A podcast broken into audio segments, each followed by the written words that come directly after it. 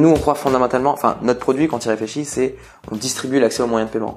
Moi, les concepts de distribution, de façon générale, de décentralisation, Ouais. c'est des choses euh, auxquelles je crois fondamentalement. Et du coup, en fait, euh, on essaie de créer une culture de boîte et une culture d'exigence complètement décentralisée, où chaque personne va être elle-même exigeante sur son périmètre, euh, va être exigeante sur ses périmètres connexes, mais va laisser également une complète autonomie sur les moyens pour euh, arriver à ces, résultats. Bienvenue sur la French Touch, le podcast dédié au meilleur du produit et design français. Dans ce nouvel épisode, je vais à la rencontre de Jordan Julie, cofondateur et actuel directeur produit chez Spendesk. Découvrez son expérience au sein d'eFounders, le startup studio d'où est né Spendesk en 2016. Découvrez également quels sont les enjeux liés au paiement dans le monde du travail, ou encore comment la startup organise son onboarding et sa culture d'entreprise. Jordan partage également avec nous ses challenges ou des anecdotes amusantes avec notamment l'exemple du stylo de la NASA ou de l'ascenseur. Si le podcast vous plaît, s'il vous plaît, pensez à laisser un commentaire et idéalement 5 étoiles sur iTunes. Cela me permet de le faire découvrir à d'autres personnes. Enfin, si vous souhaitez vous former au product management et devenir product owner, sachez qu'il y a un nouveau programme de formation disponible directement sur le site sur www.lafrenchtouch.fm dans la section formation. Merci beaucoup Jordan de venir sur la French Touch euh, podcast. Merci, merci à toi. Euh, ça fait un peu plus de 10 ans que tu travailles. Tu es passé par Polytechnique et Stanford avec une spécialisation en mathématiques. Euh, tu faisais déjà, alors ça m'a fait, je trouvais ça intéressant, tu faisais déjà du machine learning en 2012 euh, lors de ton stage chez TripAdvisor aux US. Donc euh, je pense qu'en 2012 c'était pas forcément aussi hype que ça l'est maintenant, mais c'est euh, c'est intéressant.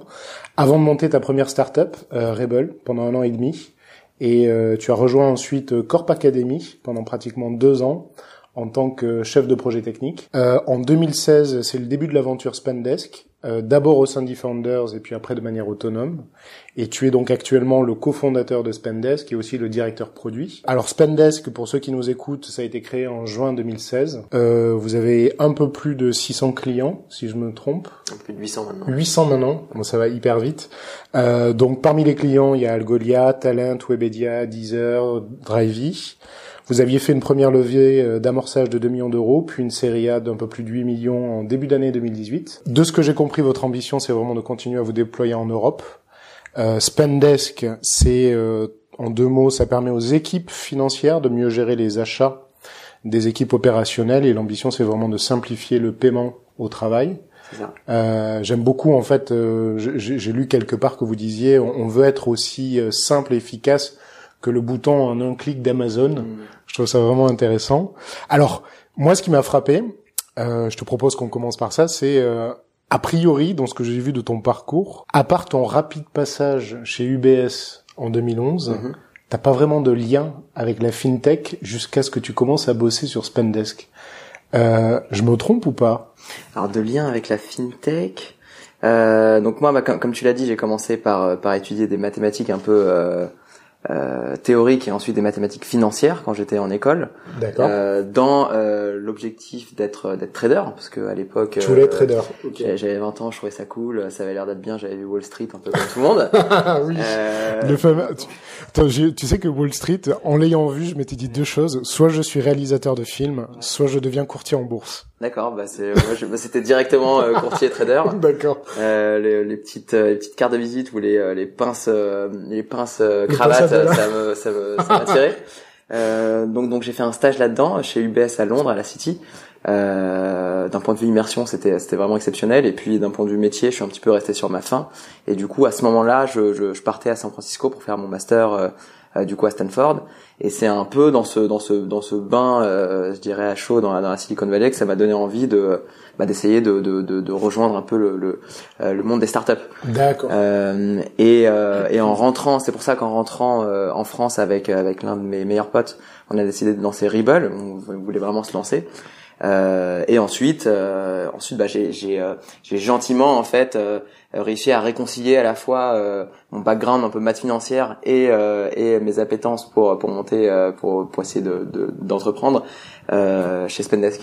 D'accord. Donc tout a convergé un petit peu par hasard, on va pas se le cacher. ouais, mais euh, mais en tout cas, voilà, on peut a posteriori euh, euh, expliquer une, une trajectoire qui fait qui fasse sens, quoi. On arrive à raconter l'histoire. ouais, exactement. Spendesk, la, la, la genèse de Spendesk, est-ce que euh, c'est toujours un peu le côté obscur quand on connaît pas eFounders Mhm. de est-ce que l'idée venait de vous? Est-ce que l'idée venait de eFounders et euh, des personnes qui y sont? Comment euh, comment comment ça s'est créé? J'aimerais bien qu'on détaille un peu De, de, depuis la genèse. Alors donc déjà le le, le eFounders c'est un modèle particulier. Donc c'est un c'est un startup studio. Euh, ça veut dire que c'est pas un incubateur. Euh, c'est pas un accélérateur, mais c'est vraiment euh, lorsque tu as envie d'entreprendre, euh, mais que t'as pas spécialement de, de très fortes convictions, euh, que t'as pas d'argent euh, à investir ou pas accès, et que t'as pas d'équipe, et eh ben tu peux aller voir ces structures de, de studios qui t'apportent à peu près les trois en même temps. Alors quand tu dis pas pas de conviction forte, c'est-à-dire non, t'as pas, euh, si tu veux, t'as des personnes qui euh, qui travaillent un peu en sous-marin sur des sur des projets pendant deux ans et ensuite lance, décident de lancer leur truc. Si t'as déjà euh, un MVP, si t'as déjà une idée très précise de ce que t'as envie de faire, eFounder c'est pas forcément le meilleur le meilleur moyen d'y parvenir. Par contre, quand quand tu sais que t'as très très envie d'entreprendre, que t'as quelques idées, tu vois, mais que t'as pas encore euh, concrétiser un certain nombre de choses, bah là c'est un, un, modèle un peu d'entrepreneuriat hybride euh, qui fonctionne parfaitement. Donc en fait, euh, c'est dans ce contexte-là que, que Rodolphe a commencé à, à discuter avec eFounders. Euh, eFounders, eux, sont spécialisés en SaaS B2B, oui. donc ils font et même B2B PME. Euh, et donc ils ont, euh, ils génèrent en fait tout un tas d'idées de euh, suite à des problématiques que les fondateurs et que les partenaires d'eFounders ont vécu dans leurs expériences passées. Et en discutant en fait avec les avec des potentiels cofondateurs, c'est là que tu raffines un peu un peu les idées, parce que une si tu veux une idée, enfin, eFounders propose des idées qui tiennent en, en, en quelques phrases, oui. et derrière c'est les, les cofondateurs, en particulier Rodolphe dans le cas de Spendesk, qui arrive vraiment avec son expérience et qui et qui qui apporte un petit peu le, le spectre, quoi, l'angle d'attaque euh, par lequel tu vas prendre et développer cette idée. D'accord. Rodolphe avait vécu typiquement euh, cette problématique qu'on résout chez Spendesk de d'achat opérationnel, de notes de frais, de cartes bleues non sécurisées qui passent.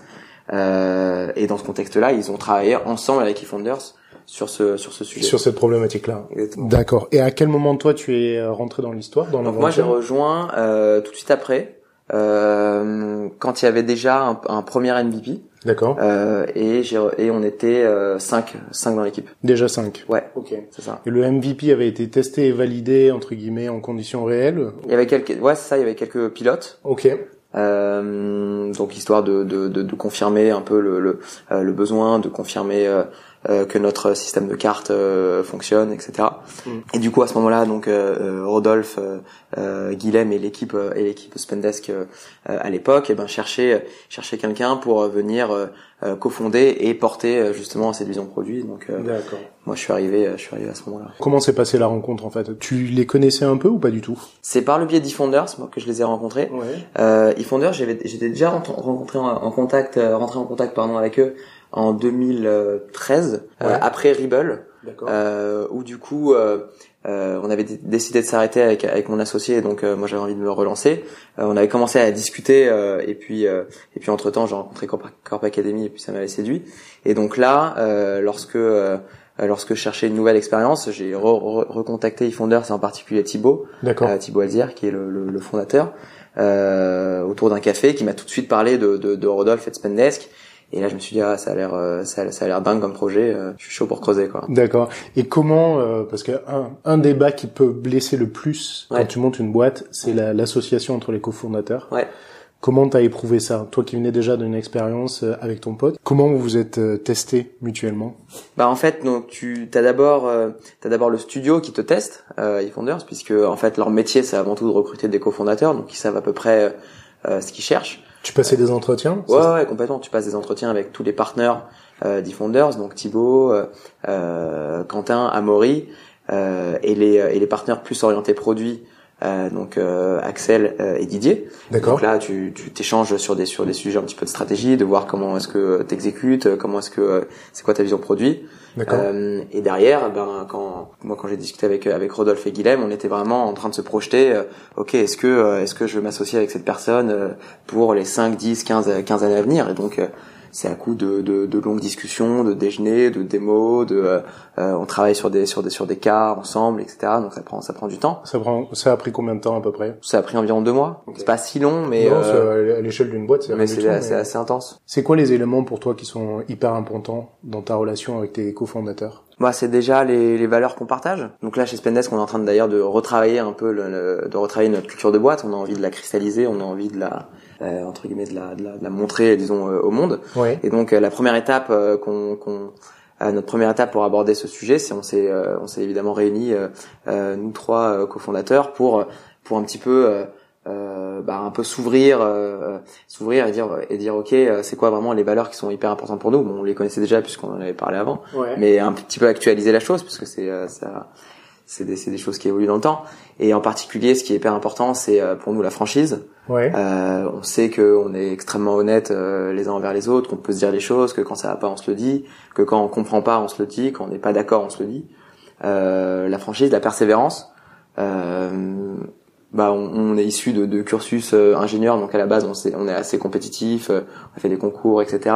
Et du coup, euh, Deux des trois avaient fait euh, Polytechnique. ouais, ouais, ouais. Ok. Et l'envie de faire quelque chose de, de, de, de qualité. Ok.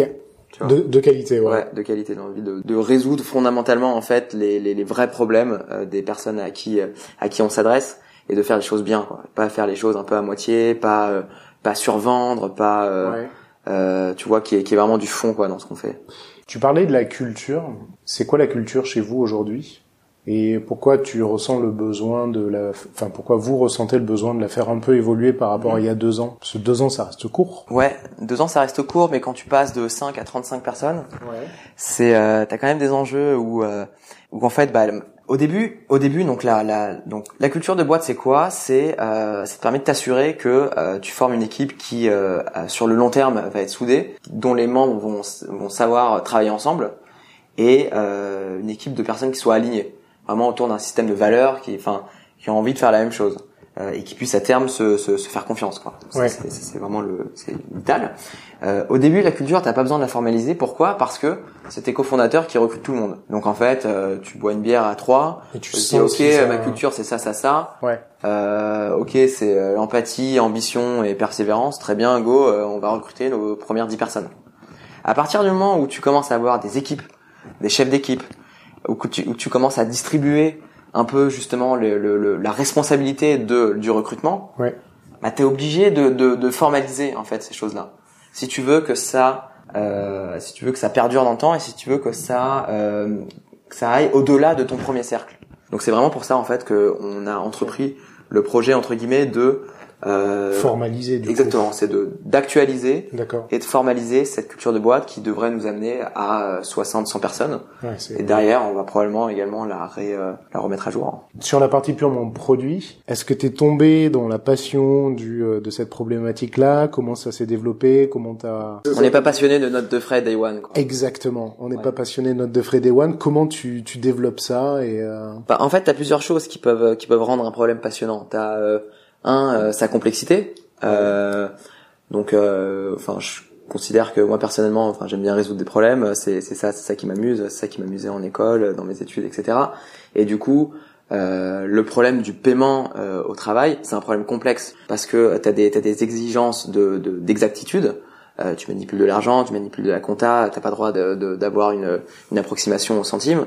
Euh, parce que euh, tu, euh, tu fais se parler des personnes qui ne se parlent pas, euh, en particulier des équipes financières euh, qui elles ont des besoins de contrôle, qui ont des besoins de centralisation, et des équipes opérationnelles qui veulent faire le minimum de tâches administratives possibles et juste faire leur métier. C'est un petit peu le, l'interprète entre entre deux mondes qui qui se parlent pas et qui s'opposent même dans, dans dans une PME et dans une entreprise plus grande, euh, ce qui rend la chose complexe.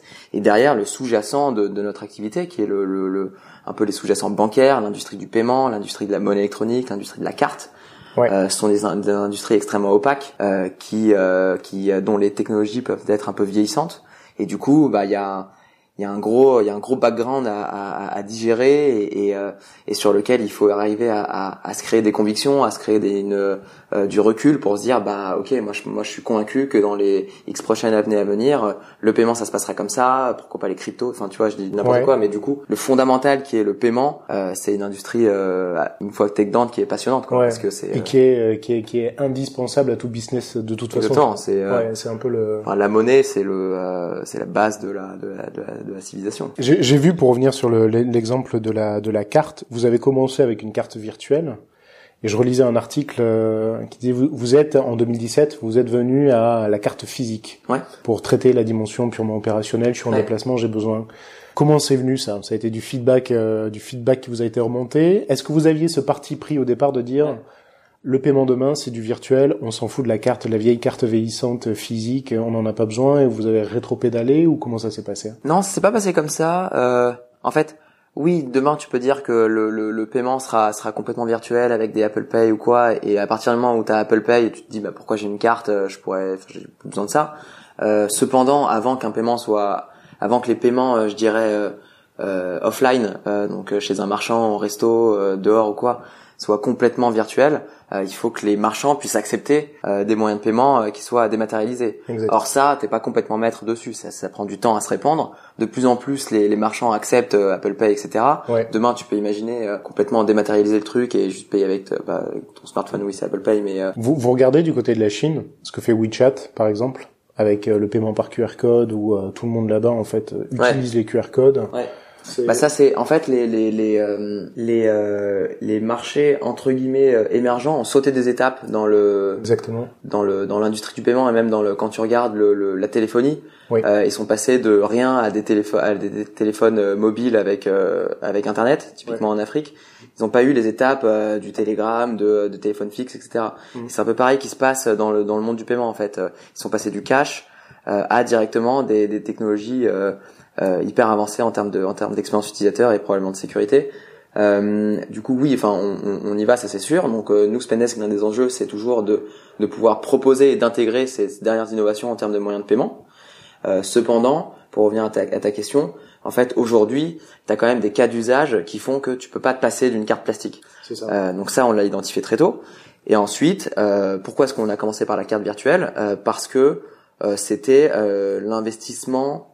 En fait, donc tu, tu raisonnes un peu tout le temps en, en, euh, quel est le maximum de valeur que je peux apporter à moindre coût et le, et le plus rapidement possible. Ouais. Et en termes de go-to-market, la carte virtuelle était euh, plus, plus intéressant, euh, plus intéressante que la carte plastique, parce que pour avoir des cartes plastiques, il faut faire un programme de cartes. Ouais. En général, tu commandes quelques milliers de cartes, etc. Donc, si tu as un MVP d'une dizaine de clients, tu te retrouves avec des boîtes de cartes, ça te Qui sert à rien. à rien. Ouais. Alors que la carte virtuelle, tu peux y aller, euh, tu peux y aller crescendo. D'accord. C'est plus ça le, le, le- le- la, la démarche. Vous êtes euh, vous êtes d'accord tous les trois? Vous êtes chez eFounders, vous avez votre MVP, vous décidez d'avancer ensemble. Ouais. C'est quoi les étapes d'après? Les étapes d'après, alors, euh, donc Spendesk, on a été un petit peu un, un, un- un cas d'école, euh, je dirais, euh, pour eFounders. Parce que donc sur le papier, le modèle eFounders, c'est quoi? C'est de dire, voilà, nous on a, on a, on a, on a des idées, euh, on peut vous aider à, à- à construire ces idées, à accélérer dessus, etc.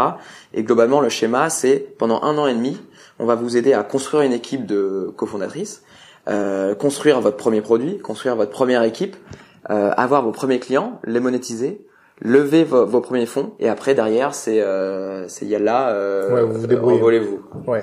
Euh, et c'est en 18 mois. C'est exactement ce qu'on a fait. En euh, 18 mois. Ouais. Il y a la contrainte des 18 mois. En moyenne, c'est ce qu'on ce qu'on observe et euh, et c'est là et après 18 mois en fait, si tu veux, euh, euh, les, les projets ont un peu cramé leur cash. Ouais, c'est ça. Et puis j'ai envie de dire, euh, c'est un peu le le maximum de temps Oui, que oui, tu as oui. envie d'allouer aussi toi individuellement euh, sur Ça. un projet quoi. Exactement. Du coup, euh, bah, une fois qu'on avait, euh, si, si on suit un petit peu cette, euh, ce, ce plan d'action là, euh, euh, qui, qui avait été déterminé, co-déterminé avec eFounders, donc, euh, donc on avait notre MVP et ensuite les étapes d'après c'était, ok, est-ce qu'on arrive à monétiser? Donc on a lancé notre pricing, on a passé 100% de nos clients euh, en payant euh, pendant entre juin et octobre D'accord. 2016.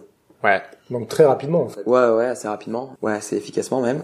Euh, et derrière, c'était ok. Maintenant qu'on a prouvé qu'on pouvait générer du revenu, euh, qu'on avait une très bonne traction, qu'on avait euh, un, produit qui, un produit pardon qui, euh, qui qui plaît énormément à nos utilisateurs, bah, c'est faire un premier, un- une première levée euh, de seed, euh, ce qu'on a fait en janvier 2017. D'accord.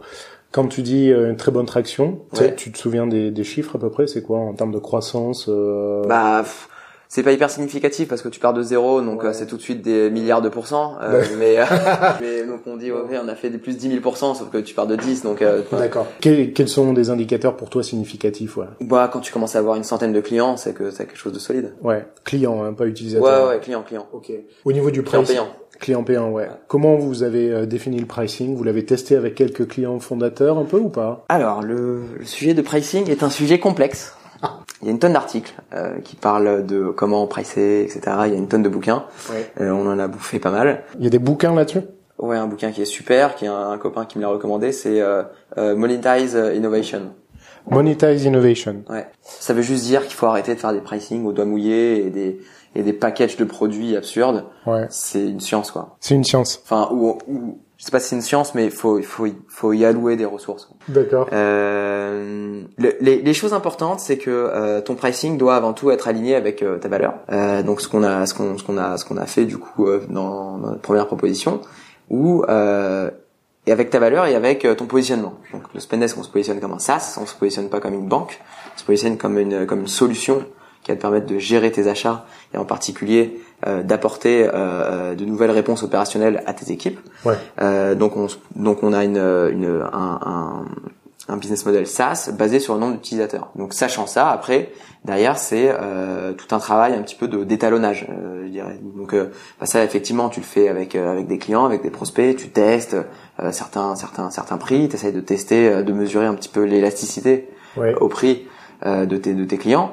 Euh, parce que c'est du c'est du tout bénéf euh, quand quand tu arrives à faire ça. J'allais dire, euh, enfin moi j'ai vu des exemples d'entreprises ou de startups qui démarraient, qui qui tapaient un prix complètement au hasard, Ouais. et tant que le client est prêt à payer, bah, le client d'après je vais essayer un peu plus, un peu plus, jusqu'à ce que j'a- j'arrive à ce niveau où euh, Ouais. je sens que je demande trop quoi. bah c'est une forme de test. Euh, t'as des euh, l'autre jour on discutait avec euh, avec un SaaS américain pour prendre un service. euh, le gars nous envoie une facture, on lui dit non c'est trop cher et il dit euh, ouais c'est normal que vous me dites ça. En fait, euh, euh, lui était dans le dans le après c'est bon, peut-être pas la, la vérité mais était dans le en mode si 75% de mes clients ne me disent pas que c'est trop cher, c'est que je suis pas assez cher. c'est pas. Donc euh, D'accord. donc donc c'est vraiment euh, ouais faut, faut faut arriver à faut arriver à fondamentalement en fait ton juste prix s'il s'il existe c'est un prix dans lequel ça commence à, à, à- ça commence à frotter un peu dans lequel tu perds tes 10% des clients qui, qui payent le moins dans lequel ça frotte un peu pour 50% je dirais. Ouais. et euh, voilà donc quelque chose comme ça. Donc euh, après tu peux avoir des stratégies de test complètement euh, incrémentales ou plutôt euh, dicho- dichotomiques je sais pas ça dépend mais euh, mais il faut arriver à converger le plus rapidement possible vers vers vers, vers ces prix là mais c'est un sujet c'est un sujet hyper complexe hein. C'est vrai. Vous avez itéré, vous avez Ouais, itéré ouais. pas mal de fois là-dessus? ouais, ouais. Et on aimerait itérer encore plus Ouais. euh, on aimerait en faire, euh, et on va le faire d'ailleurs, un peu un sujet de fond où tous les quelques mois, euh, tu tu t'affines un petit peu ta compréhension de. euh, donc il s'agit pas juste de, de, de trifouiller les prix, mais il s'agit de, de de de de renforcer sa compréhension sur la valeur perçue. C'est ça, parce que là, tu me dis, tu as le pricing, tu as l'alignement avec le produit et la valeur, Ouais. et le positionnement que vous avez. Ouais. Donc, à qui vous vous adressez, la valeur perçue par ces gens-là, et euh, le business que vous avez à faire tourner. Donc ton positionnement c'est quelque chose qui peut évoluer, a priori sur des cycles de 6 mois, 1 an grand max, sinon euh, ça, ça bouge trop vite. Euh, la valeur que tu proposes, bah, elle évolue, elle évolue très rapidement parce qu'on on, on release des features euh, hyper régulièrement. Ouais. plusieurs mises en prod par jour même de de, euh, de petits fixes et des choses comme ça. Euh, donc forcément la, valeur perçue est, quelque chose qui évolue. Et t'as t'as envie en tout cas l'équipe pro, les équipes produits et les équipes sales doivent euh, avoir un maximum d'informations sur euh, ce que sur cette valeur perçue sinon euh, tu tu tu, tu nages euh, tu, tu navigues à vue c'est dommage Vous avez deux types de publics. Vous avez des équipes opérationnelles qui utilisent le service et les équipes financières qui sont vos interlocuteurs privilégiés. Ouais. Je lisais, euh, enfin, j'écoutais justement euh, deux enjeux majeurs le produit, une expérience simple et intuitive pour les collaborateurs, et aussi amener plus de valeur aux équipes financières, exactement l'intelligence, de l'automatisation des tâches à faible valeur ajoutée Ouais. au quotidien. Ouais. Et de l'autre côté, évidemment, le développement business avec l'accélération de l'acquisition. Et donc là, c'est plus le pendant sales. Toi, sur la partie produit, déjà, comment, euh, enfin, c'est quoi, c'est quoi ton, ton étalon pour dire, ok, mon expérience, elle est euh, simple et intuitive, ou j'ai envie de la rendre plus simple et plus Mhm. intuitive? Concrètement, ça veut dire quoi pour toi, ça? Alors donc tout d'abord, t'as, euh, c'est exactement ça. Donc on, on parle à ces deux populations euh, qui ont des besoins complètement différents. Euh, L'opérationnel, lui, ce qu'il veut, c'est avoir un accès à un moyen de paiement lorsqu'il en a besoin, euh, ne pas avoir trop de pa- paperasse à faire, pardon, pour faire ses demandes d'achat, et ne pas avoir trop de paperasse à faire pour faire ses démarches post-achat, typiquement mettre un revenu, mettre un, un reçu ou euh, euh, ou se faire rembourser dans le cas d'un de frais, etc. Les équipes financières, elles, euh, elles veulent du contrôle, elles veulent de la sécurité, elles veulent du suivi budgétaire, etc. Ouais. Et elles veulent s'assurer que d'un point de vue administratif, euh, tout va rentrer dans l'ordre. Euh, Aujourd'hui, les équipes financières sont euh, nos acheteurs. D'accord. Euh, nous, on s'adresse euh, à des CFO, à des, à des directeurs administratifs. C'est eux vos points de contact privilégiés. systématiquement Alors pas systématiquement, mais euh, à, au, au, final, c'est c'est c'est nos acheteurs. D'accord. Après voilà, dans des dans des sociétés un peu plus grosses, euh, on discute avec les comptables, on discute avec les contrôleurs de gestion. Euh, on essaie de leur prouver le, le, la valeur qui pourrait qui pourrait euh, dégager d'une solution comme Spendesk. Mais derrière, c'est généralement le CFO qui prend la décision. D'accord. Et typiquement, dans, une certaine, dans un certain nombre de, de, de, de sociétés, tu as des démarches de, euh, de euh, digitalisation des, des, processus, etc. Et donc, en général, ce sont les CFO qui euh, sont euh, à la tête de ces initiatives. Donc, on, on, on, apparaît comme particulièrement convaincant dans ces contextes-là. Étant, étant, donné, étant donné ces deux grands types d'utilisateurs, euh, nous, on a une conviction, c'est que euh, donc on pourrait se dire que vu que euh, nos acheteurs ce sont les équipes financières, euh, on fait un produit que pour eux. Et ensuite derrière, c'est leur mission que d'arriver à faire en sorte que la solution se déploie dans leur entreprise. Sauf que nous, notre conviction, c'est que le, le, déploiement ne peut se faire que si les opérationnels sont des promoteurs. Exactement. et c'est typiquement en ça que on se positionne par rapport à des concurs, par rapport à des à des solutions voilà comme ça assez assez lourdes euh, qui en fait euh, ont sacrifié un peu l'expérience utilisateur et la, et la facilité euh, pour les personnes, pour les opérationnels. Euh, donc c'est hyper important. Nous, on croit fondamentalement que si tu délivres la meilleure expérience utilisateur à ces, à ces personnes-là, elles vont devenir prescripteurs et pourront potentiellement convaincre leur, leurs équipes financières d'adopter le truc. Un peu comme c'était, ça a été la stratégie Slack, exactement. Ouais, ouais, ouais. Pour après remonter, c'est ce qu'avait fait Apple. C'est idiot, mais c'est ce qu'a fait Apple avec les iPhones fondamentalement, l'iPhone, euh, je suis euh, le CEO d'une boîte ou quoi que ce soit, c'est un superbe outil, un superbe appareil que je veux utiliser aussi quand je suis au travail. Ouais. Et là, enfin, je, je, le sais par euh, un feedback interne que j'avais eu à l'époque, qui était de dire, bah, en gros, les CEO disaient à leur DSI, démerdez-vous, mais je veux que les systèmes internes fonctionnent sur mon iPhone. Mm. Et c'est comme ça qu'ils ont mis le pied, un premier pied dans le monde de l'enterprise. D'accord. Pour virer BlackBerry. Pour virer BlackBerry, notamment. Donc euh, effectivement, tu as raison, le important de devenir de prescripteur et de remonter. Ouais. Donc ça, ça, on y croit fondamentalement. Et du coup, en fait, pour pour parvenir à ça, ben, on, on, on tire parti des, des, dernières innovations en termes de technologie bancaire. Euh, L'industrie du paiement, ça, ça, ça bouge énormément, en particulier en Europe. Euh, pour bah voilà donc euh, comme on disait un peu un peu plus tôt potentiellement intégrer des moyens de paiement euh, innovants type QR code etc toujours dans l'objectif de fournir l'expérience qui, qui, qui propose le moins de friction possible ouais. pour pour l'utilisateur final et évidemment la contrepartie de ça c'est on peut pas être 100% focus sur ces sur ces sur ces utilisateurs il faut qu'on apporte un maximum de valeur aux équipes financières et ça passe par de l'automatisation par de la réconciliation automatique par de la saisie euh, par par toutes ces fonctionnalités là qu'on est en train qui sont disponibles et qu'on est en train de développer. Ça vous les développez comment? C'est quoi? C'est du machine learning? Ça va être de la data science? C'est quoi? Comment Alors aujourd'hui, aujourd'hui on commence euh, gentiment à développer des fonctionnalités qui sont basées sur de la data. Euh, on a des modèles euh, assez simples. Euh, moi, j'ai appris là, dans, comme tu disais là, dans dans dans mon premier stage que euh, dans mon premier stage j'avais j'avais de machine learning là quand en 2012 euh, j'avais pris le l'algo numéro 1 du bouquin de Machine Learning 101 et ça, et ça faisait un résultat fantastique. Donc en fait, euh, oui, c'est c'est j'aurais j'aurais dû dire oui à machine learning parce que ça fait cool et et, euh, et là s'il y a des s'il y a des mais justement dis non dis non. S'il y a des euh, s'il y a des potentiels euh, candidats qui nous écoutent euh, oui nous faisons du machine learning du big data et tout non, ça. mais c'est bullshit. Mais mais fondamentalement en fait euh, si t'appliques le, le enfin quand tu pars de pas grand chose le, le, prendre un algo hyper simple et arriver à le mettre en prod avant tout et à le faire tourner sur des datas que tu collectes et qui et dont le volume est grandissant ça permet d'atteindre des résultats euh, amplement satisfaisants.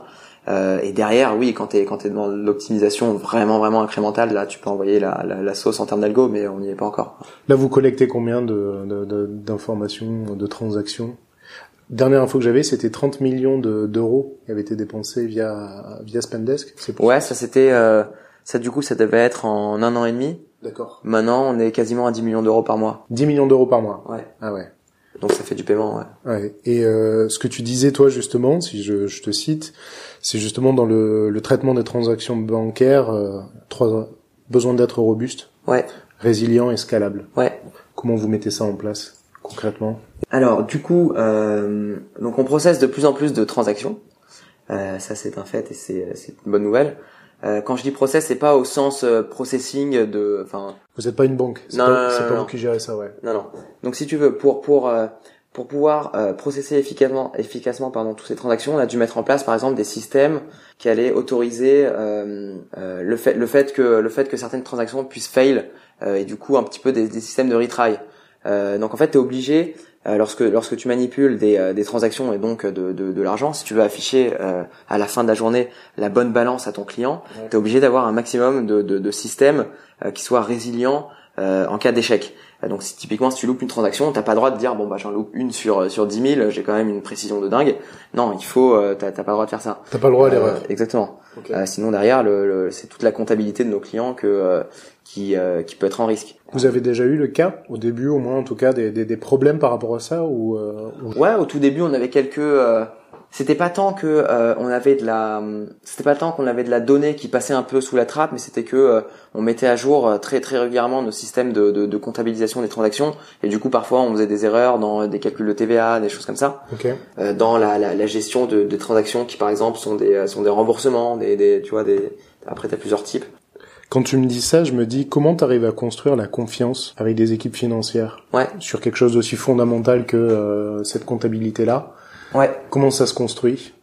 Alors euh, deux choses. Euh, donc en fait, Spendesk, on a on a on a d'abord une stratégie de ce qu'on appelle lend and expand, euh, où en fait on va on va aller discuter avec des équipes financières euh, et leur dire voilà vous avez cette petite équipe vous qui est qui par exemple est isolée, vous avez euh, euh, je sais pas une filiale euh, en Europe ou quoi qui euh, euh, qui est pas votre maison mère donc vous avez moins de volume testez Spendesk sur sur cette filiale testez sur cette équipe et vous verrez que ça marche ça ça, ça, enfin, ça marche du feu de dieu.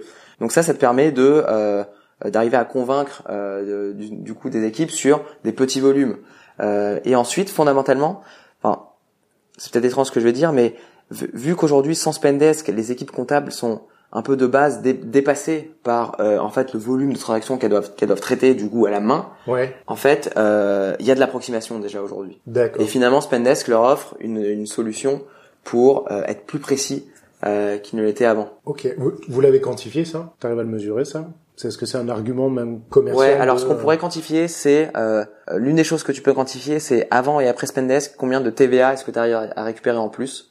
Parce que typiquement, pour récupérer la TVA, tu es obligé de fournir le reçu. Ouais. Euh, et avec Spendesk, euh, le, le, tu passes en moyenne de 50% de, de, de transactions euh, euh, justifiées à plus de 90%. Plus de 90%. Ouais, ouais c'est ce qu'on observe. Donc les opérationnels qui euh, qui s'y collent et qui le font, et donc ça remonte aux directions. Ouais. Ah, donc ça, c'est un, ça, c'est un premier. Ah bah c'est un bon indicateur. Hein. Ouais, c'est une première chose. Et la deuxième, c'est en termes ensuite de, de de, de comptabilisation, de comptabilité pardon, euh, générale et, et, analytique. En fait, euh, Spendesk te permet de saisir, enfin d'automatiser un petit peu la comptabilité générale et te permet d'avoir plus d'informations sur la comptabilité analytique. Est-ce que tu peux dire la différence entre les deux? Donc, en gros, euh, en gros, une équipe financière dans une dans une PME, elle a besoin à la fin de l'année de produire sa alias sa alias fiscale, pardon, alias fiscale, ouais. euh, pour être en norme vis-à-vis de l'administration euh, française. Ouais. Et donc pour ça, faut faire de la comptabilité générale où du coup tu catégorises un peu euh, l'ensemble de tes l'ensemble de tes achats euh, en nature, en compte de charge, typiquement euh, investissement, travel, restauration, etc. Mm-hmm. Donc ça, c'est un petit peu l'administration qui, qui t'impose ça. Et ensuite, les équipes financières ont elles également besoin de un petit peu regarder les budgets. Comment est-ce que comment est-ce que ça se passe pour mes budgets marketing, mes budgets sales, euh, comment est-ce que ça se passe pour mon client A, pour mon projet B. Euh, est-ce que je suis dans mes budgets, etc. Ça c'est l'analytique. Ça, ça c'est l'analytique. D'accord. Et donc typiquement, euh, dans une PME qui n'a pas Spendesk, l'analytique, donc c'est un système de tag hein, en ouais. quelque sorte. C'est euh, pour une dépense donnée, c'est quel c'est quel projet, c'est quel client, est-ce que c'est euh, France, euh, Allemagne ou quoi euh, C'est quelle finalité? Ouais. euh, Typiquement, ce sont les équipes financières qui remplissent ces informations. Or, ouais. c'est des informations de métier auxquelles elles n'ont pas accès a priori. Donc, et, euh, et Spendesk en fait te permet finalement de distribuer ce travail aux équipes métiers qui ont, qui sont directement la source de l'information. Donc en fait, t'as plus avec Spendesk, t'as plus d'informations, elle est plus fiable et elle est automatisée. Donc derrière, tu peux mieux, mieux piloter tes budgets. L'input vient directement des équipes Exactement. concernées. Exactement. D'accord. Ok. Un de vos enjeux avec la levée de fonds que vous avez faite, c'est de scaler en Europe. Ouais. Quand, quand, tu me parles de, de, de cette comptabilité générale analytique ouais, ouais. franco-française, ouais. comment tu scales ça en, au UK, en Allemagne, Co Alors, euh, donc depuis, euh, je dirais depuis le premier jour chez Spendesk, on avait l'ambition d'être euh, européen, euh, donc international. Les États-Unis, non? Les États-Unis, euh, ça va venir. Plus tard? Ouais, Ok, ça va venir, ça va venir prochainement. d'accord. La suite au prochain numéro Ouais, j'en dis pas plus. Et du coup, euh, c'était notre volonté, euh, à la fois produit et stratégique, de ne pas euh, développer trop tôt des spécificités euh, locales. Donc, les, les fonctionnalités de, de comptabilité euh, générale et, euh, et, et analytique sont relativement génériques et fonctionnent pour, euh, a priori, tous les pays en Europe. Ton équipe produit, c'est combien de personnes? C'est cinq personnes. Cinq personnes, d'accord. Et euh, c'est quoi les jobs à l'intérieur? Donc c'est Clarisse qui est product manager, Bertrand product designer, euh, LV qui est product designer et euh, Alex qui est data analyst. D'accord. Et euh, on va avoir Thomas qui euh, product manager qui va nous rejoindre, euh, Damien data engineer et on cherche euh, encore deux product managers et un product designer. Bon, bah, c'est pour la pour la pub. Ouais. Euh, et donc en gros, la, la, la première question quand en gros tu passes de euh, une équipe produit à une personne à une équipe produit à, à deux avec un avec un product manager, c'est euh, comment est-ce que tu te partages le truc? Euh, donc t'as as plusieurs t'as plusieurs options. C'est soit en fait tu te partages euh, en sous-produits, soit tu soit tu coupes le scope en fait le, le, le vraiment le, le périmètre. Euh, et typiquement quand on passera de 1 à, enfin de 1 à 3 product managers, c'est comme ça qu'on va faire. Euh, donc on aura des euh, on aura des périmètres euh, euh, bien distincts, bien définis. Ou soit tu te partages euh, en termes de en termes de workflow. Donc tu as une personne qui va être sur un périmètre donné, sur par exemple tout produit, tu as la personne qui va être responsable de n'importe quoi, la roadmap à, à, à un an, l'autre la responsable du release plan à trois mois, l'autre qui va être responsable de la rédaction des specs. Ah ok, Euh, d'accord. tu vois, tu peux imaginer ça comme ça. Ouais, ouais. Euh, nous, c'est pas ce qu'on veut faire. Donc, on veut avoir, euh, on veut définir des scopes sur lesquels euh, les product managers seront complètement responsables Ouais. euh, de la roadmap, disons un an, jusqu'à euh, la rédaction euh, des, des specs et s'assurer que le, le plan de release est bien euh, est bien mené. Et dans ces cas-là, mon rôle en tant que directeur produit, bah, c'est de s'assurer que euh, il y a de la synchronisation et qu'il y a de la cohérence entre euh, les différents euh, product managers qui seront chefs de leur euh, périmètre, euh, chefs de leur périmètre produit, quoi, disons. Donc quand, quand, quand tu quand tu veux un petit peu splitter tes, tes, tes équipes produits, tu as plusieurs options. C'est soit tu fais euh, un split par plateforme, un PM desktop, un PM mobile, euh, soit tu fais par euh, euh, périmètre fonctionnel, un PM qui va être sur par exemple le funnel d'acquisition, sur le- l'expérience de paiement, sur ou bien euh, la troisième option c'est euh, tu fonctionnes par objectif, par exemple six mois. Tu vas avoir un PM qui sera dédié pendant six mois à maximiser le NPS, un autre qui sera euh, dédié à optimiser tel ou tel euh, NPS pardon Net Promoter Score. euh, qui est un petit peu aujourd'hui la métrique numéro un qu'on utilise pour mesurer la satisfaction euh, de nos utilisateurs et en particulier le, le, le euh, à quel point est-ce qu'on offre une bonne expérience utilisateur. Euh, Pourquoi vous utilisez ce, ce, ce métrique-là? Plutôt que J'ai- J'ai envie de dire n'importe quel autre. ouais, Je suis pas fan du tout du NPS. Je, après, c'est un point de vue Ouais. personnel, mais euh, ça m'intéresse. C'est un- une représentation à l'instant T d'un d'un feedback utilisateur. ouais, Euh, ouais, mais on leur demande assez régulièrement, on le demande tous les trois mois. Ouais. Et donc on peut on pourrait mesurer la, la, la dérivée du NPS en par utilisateur par exemple. Est-ce que le est-ce que pour un utilisateur donné son NPS évolue ou pas par exemple? Ouais. Euh, bon ça faudra lui demander régulièrement fréquemment. Euh, écoute c'est un c'est un Pour l'instant, ça marche ouais bien, pour l'instant euh, je pense que c'est- un bon in- indicateur. On a on a pas mal de volume en termes de Ouais. remontée des NPS. On a un NPS qui est très bon. Ok. Euh, du coup qui est même excellent d'ailleurs si on euh, Comment vous faites pour euh, solliciter du feedback? C'est naturellement les, les gens vous répondent ou euh, ou il y a Ouais, des, on- des mécanismes que vous mettez en place pour qu'ils vous On a euh, bon on a une, une, une petite modale qui demande le NPS à une personne après un certain une certaine utilisation de Spendesk au début on l'envoyait à tout le monde trop rapidement donc en fait on s'est Ouais. rendu compte qu'on avait des feedbacks qui étaient pas assez constructifs parce que les personnes venaient d'arriver sur Spendesk et donc connaissaient mal le produit D'accord. Euh, donc on on a déclenché on a conditionné en fait le, le- la demande de feedback à une certaine activité euh, que tu as sur Spendesk euh, ce qui peut peut-être peut peut-être biaiser le- la chose euh, sur le long terme mais bon euh, Vous, vous avez une note moyenne de combien à peu près? 60 ouais Ok. Et euh, c'est quoi le type d'action que vous déclenchez si vous voyez que vous êtes dans le rouge par rapport à votre objectif? Bah, c'est aller creuser euh, déjà avec euh, les utilisateurs qui ont mis des mauvaises notes ou bien avec les Et c'est qui qui va creuser? C'est qui produit. C'est l'équipe produit. Ouais ouais. D'accord. En fait, si tu veux, par exemple, on avait on avait l'un des objectifs du quarter précédent, c'était d'augmenter ce NPS. Et donc demain, si on est plusieurs product managers, on va se dire ok. Euh, combien de ressources est-ce qu'on est prêt à allouer à cet objectif? 20, 30, 40% euh, vu qu'on est euh, un et demi, Ouais. euh, bah, en fait, on a alloué 30% de notre temps à ce sujet-là. Euh, et du coup, bah, en fait, donc c'est un, sujet qui est ouvert. Euh, a priori, c'est une problématique. Comment est-ce qu'on augmente le truc? Ouais. Et ensuite, c'est aux équipes produits d'un petit peu se, se faire ce travail de, de, de recherche, de discovery, pour se dire, ok, quels sont mes leviers pour, améliorer, améliorer. cette, cette NPS.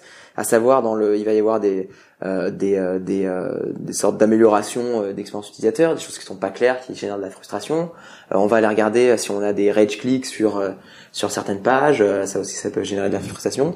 Et à savoir, il va y avoir des projets euh, hyper long terme qui pourraient améliorer le NPS, type euh, mettre Apple Pay par exemple. Et dans ces cas-là, bah, on se dit ok, est-ce qu'on lance ce projet maintenant? Euh, Oui, non. euh, Ok. euh, voilà, on décide quoi. La question or- originelle, c'était euh, C'était comment le, le split, le split Ouais. des équipes. Ouais. On, on a bifurqué sur le Ouais. NPS. Ouais. Donc, Du coup, pour le split des équipes, donc voilà, donc c'est ça. C'est c'est c'est c'est une de ces solutions là qu'on va qu'on va qu'on va mettre en place. vous avez acté déjà ou pas encore? Non, pas encore. D'accord. Prochain épisode aussi. Enfin, fondamentalement, on va répliquer une, une, une organisation en squad, donc on va pas, on va pas réinventer ce, ce truc-là trop tôt. Ouais. Euh, les squads, tout le monde en parle, tout le monde a déjà un peu trifouillé le truc. Euh, donc je vais aller, on va aller discuter avec euh, avec des head of product, des product managers, des CPO de la place parisienne pour connaître un petit peu les best practices, comment est-ce qu'ils font, etc. J'ai déjà un peu commencé le sujet. Mhm. C'est de faire en fait, en quelque sorte, c'est prendre ça comme si c'était un problème produit et du coup bah faire mes interviews. euh, savoir connaître les best practices, euh, demander à l'équipe qui seront les utilisateurs de cette, euh, tu vois, Ouais. euh, tu peux faire des mises en abîme un peu à l'infini comme ça.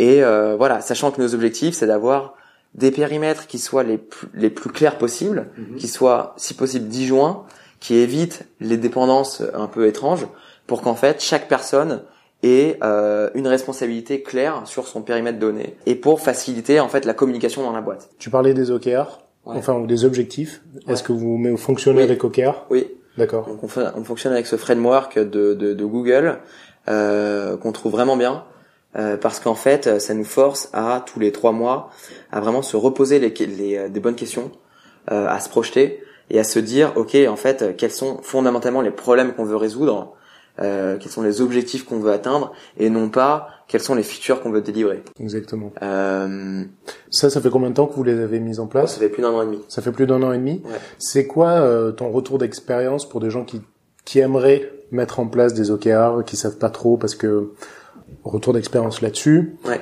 Euh, je sais pas, je crois que je l'avais lu d'ailleurs. Euh, les OKR, c'est au bout de la troisième fois que tu les mets en place que tu commences vraiment à tu commences vraiment à comprendre comment ça fonctionne effectivement. ouais. Il faut du quantifiable.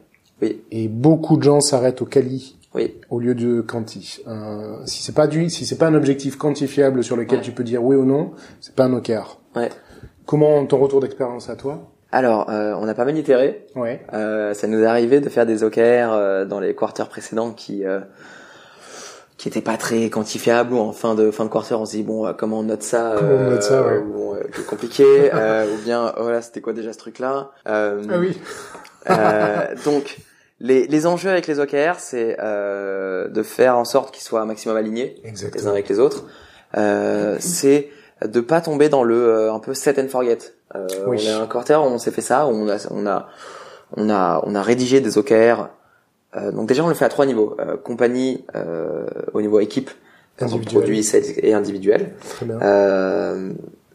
Et donc on, on, on, on, rédigeait des OKR par exemple produits, on se disait un certain nombre de choses et en fin de quarter on dit ah ouais, on avait dit ça euh, ah, compliqué quoi.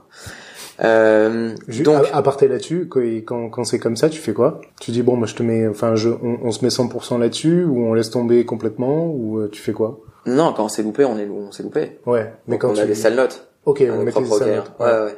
Vous liez l'incentive, un Non. incentive financier ou pas? Non, ça on avait lu, euh, enfin j'avais lu à, plus- à plusieurs endroits qu'il fallait vraiment décorréler Ouais. euh, les OKR de la performance euh, ou de De l'évaluation de la financière. performance, Ouais, c'est ouais. exactement. Ouais, ça permet de, de de vraiment avoir une phase où en fait personne n'est biaisé et où euh, tout le monde est aligné vers le succès de la boîte euh, et non pas rentrer dans des dans des dans des réflexions en mode ok en fait si je m'engage là-dessus bah si tu corrèles en fait des OKR à, les- euh, à des bonus euh, forcément tu vas tu vas tu vas biaiser le truc et euh, et les gens vont vouloir optimiser leur leur leur, bonus a priori euh, ce qui est normal puisque Ouais. l'être humain marche à l'incentive Mais Euh, du, coup, du coup, comment tu fais si euh, si t'as zéro motivation euh, particulière ou euh, réprimandation possible à pas suivre tes. OKR Ouais. faut voir, faut voir à quoi à quoi ça sert en fait. Euh, est-ce que tes est-ce que tes OKR te permettent de euh, prendre le pouls sur l'efficacité de tes personnes, euh, enfin des équipes, euh, ou si en fait les OKR ça te permet de t'assurer que au moins une fois par quarter, on est tous ensemble cette réflexion de se dire ok où est-ce qu'on veut aller et comment est-ce qu'on et comment est-ce qu'on y arrive. Donc c'est vraiment ça l'objectif premier. Du coup on se fixe des objectifs, on essaie de s'en fixer déjà le moins possible, euh, quelques-uns, deux, trois grands max. Ouais, ça. Euh, au début, on en mettait cinq, en fait, ça part dans tous les sens, euh, donc il en faut peu, euh, qu'ils soient extrêmement alignés. Euh, on essaie de faire en sorte que le, pro, que le le calendrier en fait de définition des OKR est très important. Oui. Euh, si tu le commences trop tard, euh... vous avez vous avez tout bien suivi, euh, c'est bien ouais. ouais. On a on a itéré, on a itéré énormément. Euh, il faut il faut idéalement que ça commence, il faut que ça prenne deux trois semaines ouais. Et que ça commence à cheval euh, entre la fin et le début euh, du quarter prochain. Ouais, normalement c'est deux semaines avant la fin d'un quarter et jusqu'à une à deux semaines dans le début du quarter. Euh, des fois on, on, on a commencé day one du quarter, donc en fait on, ça nous bouffe trois semaines. Ouais. Euh, donc en fait, il reste plus que deux mois et quelques dans ouais, c'est compliqué. euh, parfois, euh, euh, parfois on, on, l'a fait en trois quatre jours, donc c'est pas assez. Euh, donc voilà, donc il faut se donner du temps pour euh, mettre en place un, un, un, processus qui soit là top down puis bottom up. J'allais y venir. donc ça c'est hyper important. Euh, que en fait le top down définisse vraiment des objectifs très très macro, vraiment des directions. Ouais. On veut on veut renforcer l'acquisition, on veut renforcer notre présence dans tel pays, euh, on veut accélérer sur tel segment, euh, voilà ce genre de choses. Euh, que derrière en fait qu'il y ait un travail collaboratif entre équipes, sales, produits, euh, marketing, customer success, etc. pour se définir en fait le plan d'action, comment est-ce qu'on va y arriver, etc.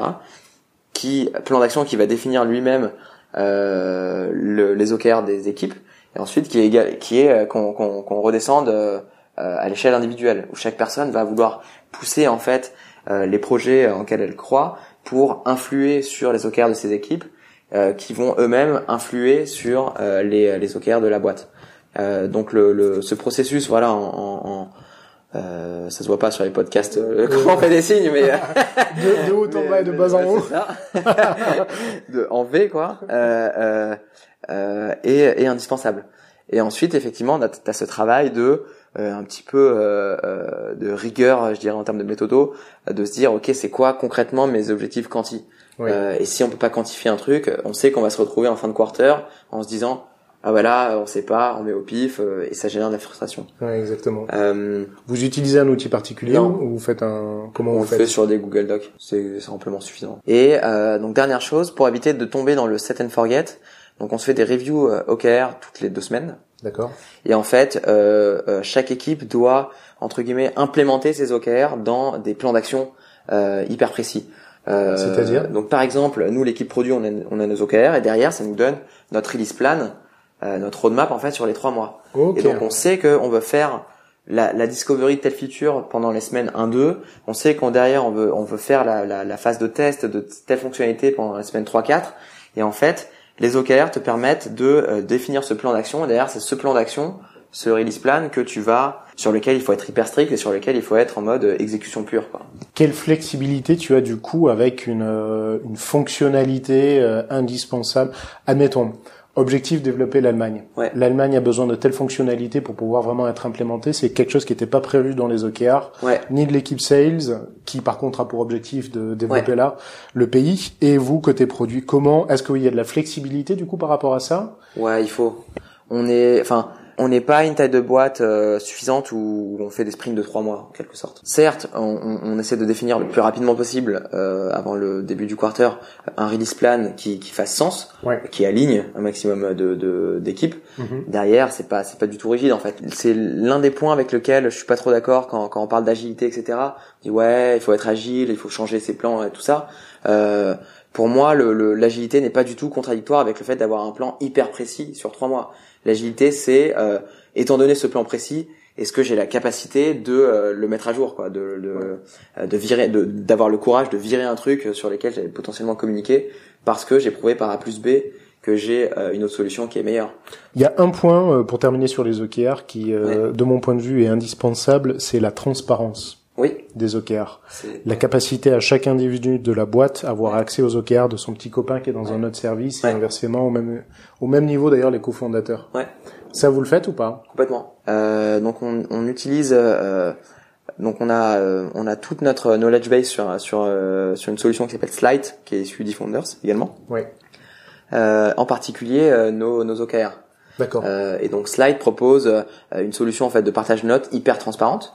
Euh, tu peux avoir des trucs privés, mais euh, du coup on l'a pas mis dans des trucs dans les, dans les trucs privés. Et en fait, euh, voilà, en fait, toute la boîte a une deadline. Par exemple, le, le 5 du, du, du mois, euh, on doit avoir terminé et publié euh, nos OKR équipes et nos OKR personnels. Et Oui. chacun peut aller commenter, review les OKR des autres.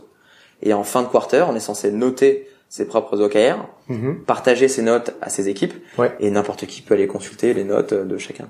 Vous faites un point de fin de quarter sur Ouais. euh, où, où est-ce que vous en êtes au niveau de la boîte, au niveau des équipes? En fait, on fait un, ce qu'on appelle un all ends Oui. euh, une fois par mois. Oui. Donc là, c'est Rodolphe euh, qui présente du coup les résultats mensuels euh, de la boîte en toute transparence, les résultats de revenus, les résultats de churn. Bon, pour l'instant, il y en a pas, donc c'est cool. Euh, les Vous euh, avez pas de churn? Non, quasiment pas. Bravo. Non, c'est c'est euh, Ah bah c'est c'est hyper rare. bon, on travaille, on travaille dessus, mais il faut, il faut continuer. ouais. Ouais. Euh, donc voilà, les résultats, les résultats commerciaux, les résultats produits. euh, parfois, on a du retard, donc on le, on le dit, on le montre, on dit là, là-dessus, on s'est planté, là-dessus, on a pris trop de temps, euh, euh, des choses comme ça. Et, euh, et en fin de quarter, et donc euh, pardon, pendant ce all ends, euh, on met également à jour les notes des OKR euh, de la boîte. D'accord. Euh, donc du coup, on fait trois notations d'OKR de la boîte euh, pendant le quarter, à chaque mois.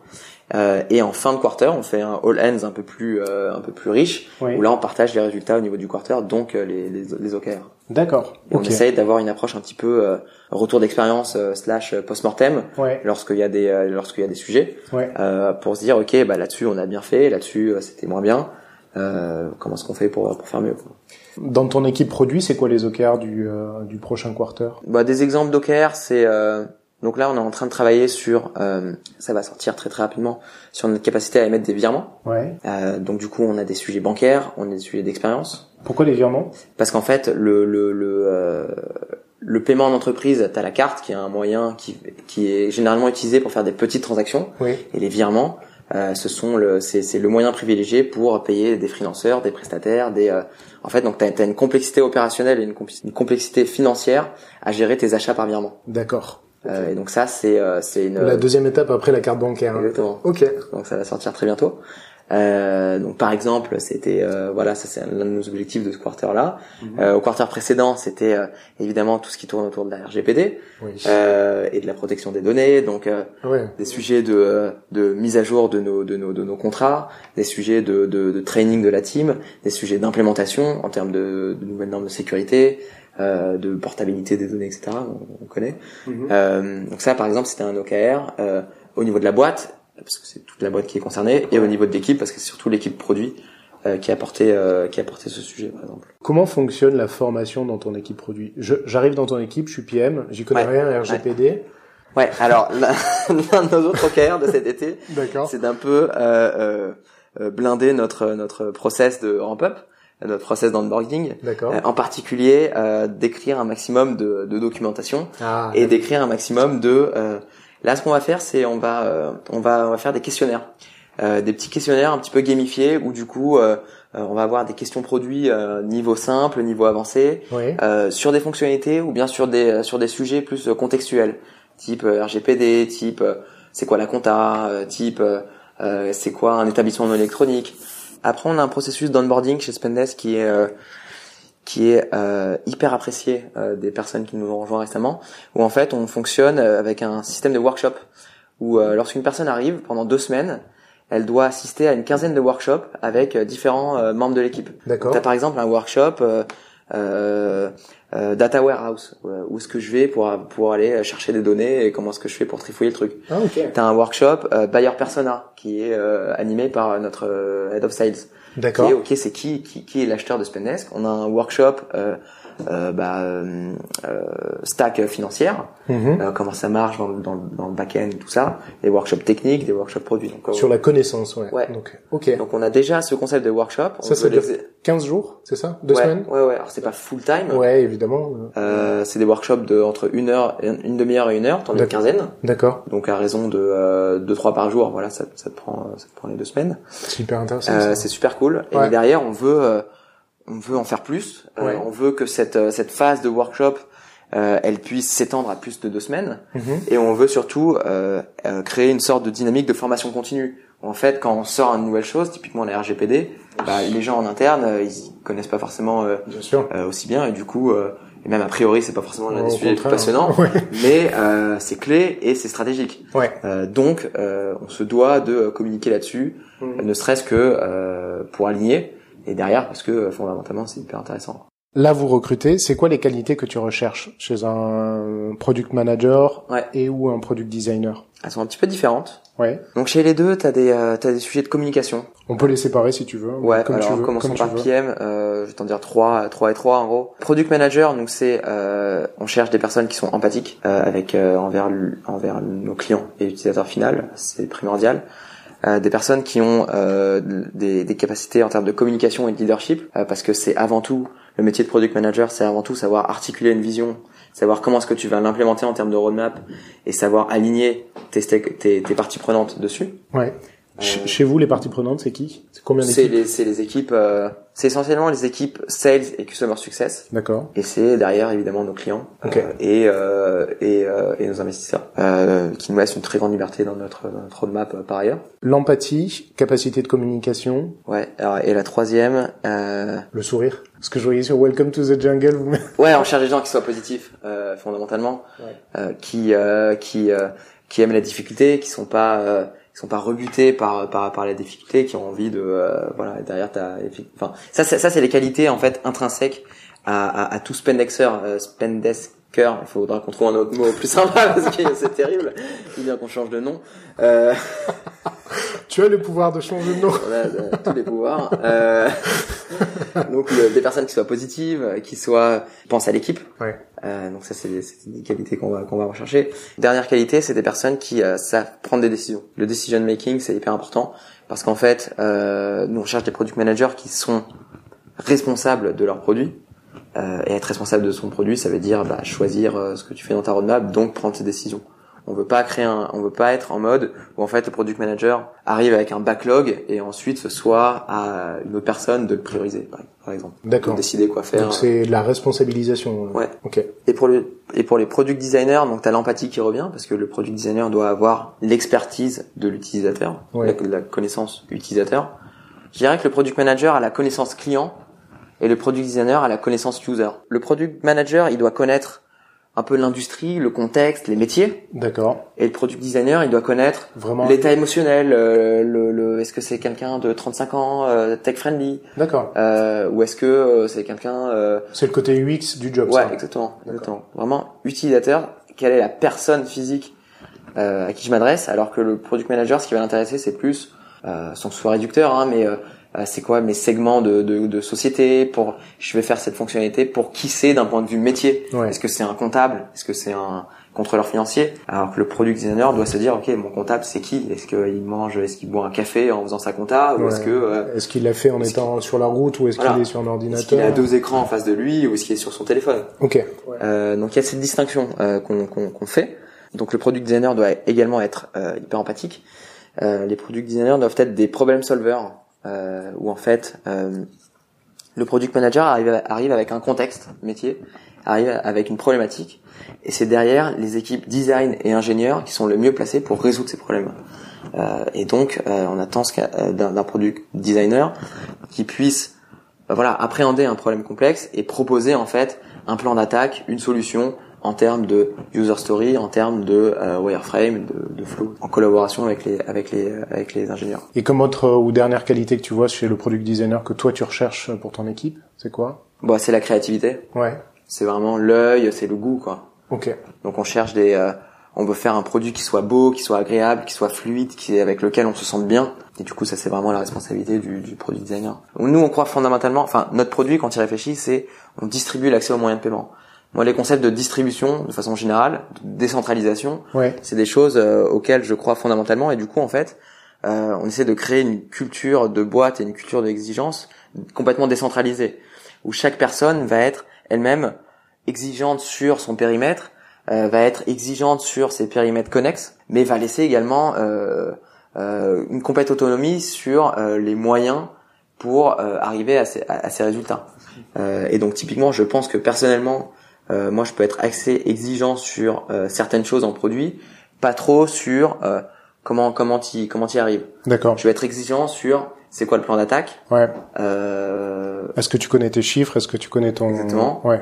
on refuse de d'aborder un, un sujet euh, en mode open budget. On ne sait pas combien de temps on va y consacrer, euh, que ce soit en, en ressources produits ou, derrière, ou en ressources eng. Ouais. Exigeant sur ok mais quels KPIs vont être impactés par, ce, par cette chose-là Ouais. Euh, Est-ce que euh, euh, comment est-ce qu'on va mesurer si oui ou non c'est un succès? Vous avez, vous avez combien de développeurs, d'ingénieurs? Euh, 10.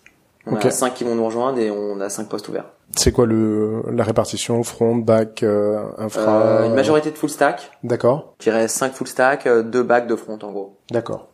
Et vous avez en tout, de ce que tu m'as dit, deux, un data engineer et un data analyst? Ouais, Ok. D'accord. une data engineer qui va arriver euh, à la fin de l'été. Ok. Ouais. Et on cherche un data analyst. Pour compléter, troisième Ouais. personne. Ouais. D'accord. Est-ce que vous avez un design euh, système ou pas, ou c'est trop tôt encore? Euh, on a une librairie de composants designés D'accord. euh, qu'on essaie de mettre à jour, de Ok. tenir à jour. C'est qui qui s'en occupe? Un product designer, Bertrand. D'accord. Comment? Bertrand. Bertrand. Ok, d'accord.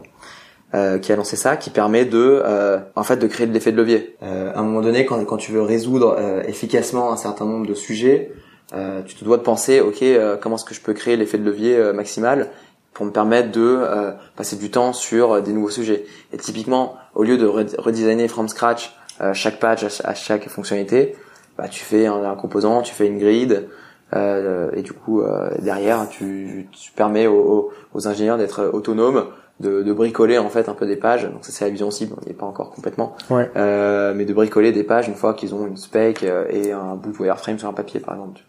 Est-ce que vous communiquez beaucoup avec les autres euh, les autres boîtes issues de eFounders? Vous échangez beaucoup entre vous Ouais. sur des best practices, Ouais. sur des euh, Il y a une, il y a un, il y a un esprit de réseau qui est vraiment fort. ouais, Euh, et donc tu peux solliciter euh, n'importe qui, n'importe quand, ouais, euh, pour un café, pour discuter, euh, pour euh, ça c'est vraiment cool. Donc euh, et ce qui est sympa, c'est que tu as des boîtes qui sont dans des stades plus avancés. oui. Euh, donc tu peux un peu voir euh, Il y a qui concrètement nous par exemple Aircall et Front, Ouais, euh, Mailjet, qui sont un peu plus nombreux et qui, euh, qui ont déjà fait leur série B, etc. Euh, donc ça c'est hyper cool. Donc euh, il- il- en fait, donc tu, tu, tu, tu, tu vois les challenges euh, auxquels tu vas t'exposer dans 3 à 6 mois si tout se passe bien ouais. dans ces boîtes-là et elles le vivent aujourd'hui. Donc en fait, euh, Ouais, c'est top ça. donc ça c'est super cool. Ok. Et, euh, et réciproquement, euh, tu te dois de, de redonner un peu à la communauté et donc de discuter avec des boîtes qui sont à un stade euh, un peu plus jeune, typiquement euh, Slide ou Station, euh, qui sont des produits déjà avec une, avec une finition impressionnante malgré le fait qu'ils aient euh, lors de un an d'existence. Ouais. Donc ça c'est super. Et ils commencent à avoir des, des sujets en termes de d'organisation, en termes de, de, de construction d'équipe, en termes d'acquisition commerciale. quoi. Mmh. Donc euh, non, je pense qu'il y a un vrai esprit. euh, Et puis après, en fait, le truc c'est que il y y a pas de contrainte à, à, à, à- à réseauter entre guillemets dans le réseau eFounders. C'est vraiment au beau vouloir de chacun. Ouais. Et, et c'est à toi en fait de tirer parti et de donner euh, à, à ce réseau. Ok.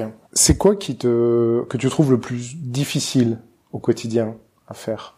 Alors c'est c'est un- petit truc un peu euh, un peu personnel, c'est euh, dire qu'une chose est bien. Ah, t'as du mal à Ouais, quand ça vient de toi ou quand ça vient des autres? Pour les autres. Ah, ok. Euh, C'est bien d'en avoir donc, conscience. Donc euh, j'en ai conscience. C'est quelque chose qui est pas du tout naturel pour moi. Pourquoi Tu penses? Parce que je suis une nature euh, assez anxieuse, assez euh, euh, bah, assez assez compétitive et assez euh, tournée vers le euh, ce qui manque. Euh, quand euh, quand j'a- quand quand, j'arrive à faire quelque chose de, de compliqué, euh, en fait, je, je considère que c'est de l'acquis et du coup, euh, je je enfin, je, je, je, prends du plaisir à réaliser des choses qui sont complexes, mais je ne m'attarde pas sur le résultat. D'accord. Euh, je ne m'auto-congratule pas de, euh, du, du, fait que ce soit bien. Et donc j'ai du mal à le faire pour euh, pour les autres. Pour les autres, ce qui est un problème euh, de management. Ok. Comment tu comptes résoudre ça? Bon, déjà euh, en prendre conscience. Ouais. ça c'est fait. Ouais. après, je sais pas, on va, faut un peu, faut un peu se forcer et peut-être demander, demander régulièrement des points de feedback aux personnes avec qui je travaille. Ok, est-ce que là-dessus il y a du mieux ou pas? Ouais. Coaching potentiellement? Ouais, pourquoi pas. Je suis hyper ouvert à ça. Euh, euh, je j'ai pas, j'ai pas une, eu une formation autodidacte. J'apprends très bien avec des profs. Euh, du coup, euh, du coup, ouais. Hmm. On n'est pas euh, manager. Hein. non, non, je sais, je sais. On, le devient. Hein. Tout ce travail, ça c'est. Enfin, je sais très bien que le, les sujets de management, de leadership, etc. Euh, ce sont des sujets qui se travaillent. Tu peux avoir une certaine, euh, un certain, un certain capital inné, mais comparé au capital que tu peux acquérir il restera toujours marginal. Mmh. Euh, donc c'est à force de travail qu'on arrive à, à, devenir bon sur ces sujets-là. Ça, ça, ça c'est clair. Euh, et derrière, comment tu travailles ça? Effectivement, bah, euh, moi je me bouffe des bouquins, euh, des sessions de coaching pour pourquoi pas, et surtout échanger avec avec les personnes avec qui tu travailles pour pour avoir du feedback. Quoi. Tu lis quoi en ce moment? Bon, j'ai lu là-dessus High Output Management, qui est un livre super. C'est pas du management pur, mais c'est The Hard Things About Hard Things, euh, qui est top aussi. Ouais, des bouquins comme ça. Une suggestion euh, de chez Google. Euh, à l'époque où j'y travaillais, ça existe encore. Hein, c'est les Google Geist, ils appellent, qui est en fait euh, une une enquête envoyée en interne par les équipes RH à tous les employés. Et parmi les questions qui sont posées, il y a un set de questions sur le manager.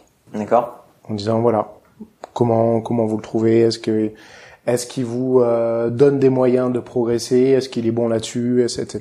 D'accord. C'est anonymisé. D'accord. Ce qui évite donc euh, bon là si t'as qu'une personne dans ton équipe ça va être compliqué sur la partie purement produit mais euh, mais ça peut être ça peut être un des leviers potentiels pour toi d'identifier des points d'amélioration. Et je pense que c'est hyper positif d'avoir ce genre de feedback anonymisé pour pour pas taper sur la sur la tête de la personne mais et ça permet donc dans dans la logique du Google Guide, c'est une fois par an, l'étude est rendue publique à l'ensemble des employés pour voir euh, voilà voilà les grandes tendances. Euh, voilà aussi des axes d'amélioration, typiquement par exemple sur la rétention des employés. Quels sont les leviers de rétention des employés? Quels sont les, euh, les leviers d'amélioration sur les conditions de travail? Voilà comment les managers sont perçus. Et ça peut être des points après individuels faits avec chacun des managers en disant voilà, ce qui nous est remonté, c'est que 80% des gens sont heureux de bosser avec toi. Par contre, ce serait bien que tu t'améliores sur telle ou telle chose. Mmh. Est-ce qu'on peut mettre en place soit du coaching, soit de la formation, soit je sais pas quoi. D'accord. Donc ça c'est un truc intéressant ouais, super, ça. à partager. Quelles sont les leçons que tu as retenues de chez Rebel que tu essaies de ne pas reproduire ou que tu essaies au contraire d'appliquer chez Spendesk? Ouais, alors euh, c'est une bonne question. Donc euh, le contexte c'était euh, en, en, rentrant de Californie, on a décidé de se lancer avec un camarade de promo euh, qui était également euh, à Stanford. Alix, à Stanford. D'accord. Comment il s'appelle? Euh, Louis Fourier. D'accord. Que je salue. Qui n'écoutera peut-être pas ce podcast, mais on sait jamais. on, on, lui, on, lui, dira à quel moment il faut qu'il écoute. ouais, c'est ça. euh, et du coup, donc, on a décidé de se lancer euh, parce que euh, voilà, donc on avait vraiment envie de voilà, on revenait d'un an et demi euh, euh en Californie. Euh, lui, son, son, son, père est business angel, il a déjà monté une tonne de boîtes. Moi, mes parents sont entrepreneurs, donc on a on a vraiment baigné là-dedans et on voulait on voulait se lancer. on s'est lancé dans le milieu de la presse. On a voulu faire, sans, sans, sans, sans m'étendre là-dessus, une sorte de place de marché d'articles de presse. Okay. une bourse aux articles. Pourquoi? Euh, en fait, on voulait, on était convaincu que le modèle euh, de presse qui allait émerger allait être un modèle euh, type Huffington Post, ouais. euh, en fait une sorte de hub d'audience avec un noyau de journalistes euh, très restreint. je crois que l'équipe de journalistes attitrés au Huffington Post c'est une dizaine de personnes, alors que quand tu compares ça à l'équipe de, de, rédaction du Monde, c'est plusieurs centaines de gars. et des communautés de, contributeurs. Okay. Et donc on a voulu créer une sorte de plateforme qui allait permettre à des à des médias euh, d'attirer des nouveaux contributeurs mhm. euh, et à des contributeurs en fait d'être rémunérés euh, à leur juste prix. À l'article. Exactement, en particulier à l'article. Et, en, et en particulier de, de capitaliser un peu sur leurs expériences passées. Donc je suis contributeur spécialisé en, en, en art japonais. Euh, J'ai déjà écrit euh, des articles pour Slate, pour des médias généralistes, j'ai eu tant de vues, tant d'audience, tant de likes, j'ai- engagé tant de sur les réseaux, etc. Ouais. Euh, demain, euh, euh, Huffington Post a besoin d'une pige sur euh, sur le Japon et euh, bah voilà, je propose mes trucs. C'est hyper intéressant ça. C'était plutôt cool. Écoute, en termes de vision, Ouais. c'était pas absurde. Pas du tout. Euh, en tout cas, on y croyait. La conclusion. On y croyait et euh, et quand, quand- quand tu t'arrêtes à des discussions de vision, ça ça ça marchait bien. Donc sachant ça, on s'est tout de suite lancé dans le développement euh, de la plateforme. Voilà. Les On était deux ingés, on voulait coder, on voulait coder un truc, C'est ça. Euh, on voulait construire en fait. Euh, et, euh, et pour nous à l'époque, construire était égal coder. Euh, donc on a codé un truc pendant six mois, euh, pas très bien fait, pas très joli. Euh, L'expérience utilisateur était pas terrible, les fonctionnalités étaient bizarres. Et, et ensuite on a essayé de chercher des utilisateurs. Et là on s'est rendu compte que euh, même on- on- on- en fait on codait bizarrement parce que moi j'écrivais les tests et Louis écrivait le code. Euh, en fait, euh, il était un codeur et euh, juste, on aurait dû bombarder sans test. Non, mais vous êtes ingénieur de base, Ouais, ouais. pas pas développeur. Ouais, d'accord. Oui, oui, oui. Ouais. On a appris à coder à- à- en Californie. Ah d'accord, ok. En plus, c'est ça, on n'était pas des pros de- du code. donc on a quand même Mais pris bon. un peu de temps. Le problème était pas là de ce que Ouais, je ouais, comprends. ouais. c'est- Euh, et donc, on a, on a, on a, on a, on a shippé un produit après six mois en mode tunnel, euh, qui était pas terrible et qui euh, répondait pas à un problème marché.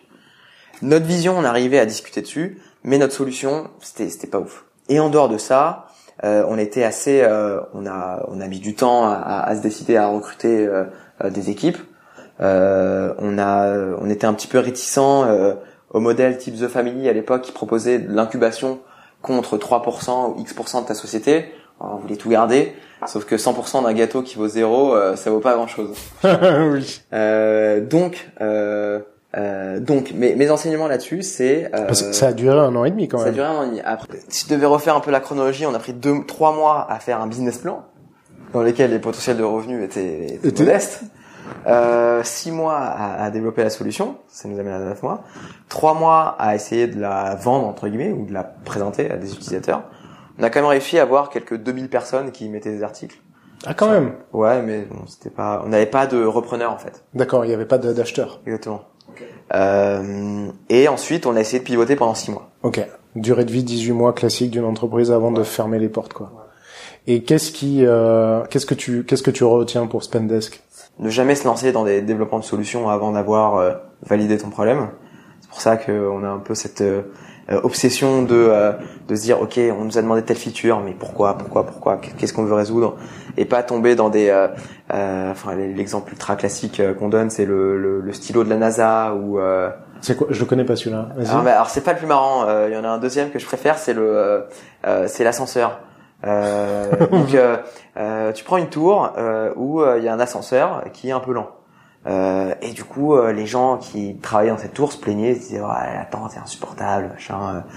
Euh, et donc, le, le- la société qui, qui a le, qui euh, exploite le bâtiment dit ok, on va refaire, euh, on va refaire l'ascenseur. Ça va nous coûter X millions d'euros. euh, on va faire un truc qui va blinder, euh, c'est top. Et euh, mais avant de faire ça, ils ont ils ont ils ont recruté une équipe un peu design. Euh, disons que c'est une tour à la défense.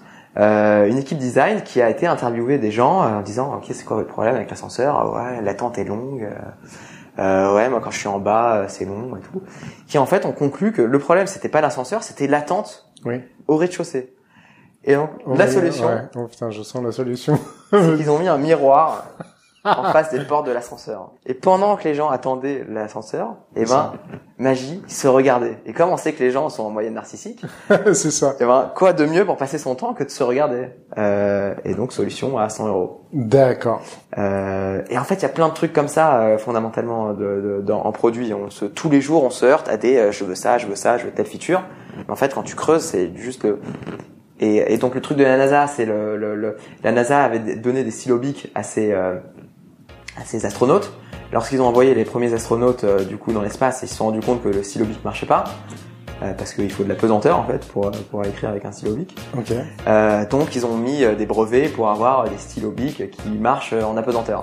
Et la solution des Russes a été de donner des crayons. mais c'est c'est- ça pour le coup c'est une, C'est une autre histoire, ouais. Euh, Oh my god. Ah, c'est génial. et donc voilà, donc cette obsession de euh, ok c'est quoi le problème qu'on veut résoudre quoi? Voilà. C'est tout pour la French Touch. Encore merci à Jordan pour son temps et pour son retour d'expérience. Merci à vous d'avoir écouté. Si ça vous a plu, abonnez-vous à la French Touch sur votre application mobile préférée. Pensez bien à laisser un avis, 5 étoiles de préférence sur iTunes. Ça m'aide beaucoup à bien référencer le podcast et à le faire découvrir à d'autres personnes. Envoyez-moi vos feedbacks ou vos suggestions directement sur Twitter, lafrenchtouchfm. Vous pouvez également retrouver tous les liens évoqués par Jordan dans cet épisode sur le site www.lafrenchtouch.fm. Merci beaucoup et à la semaine prochaine.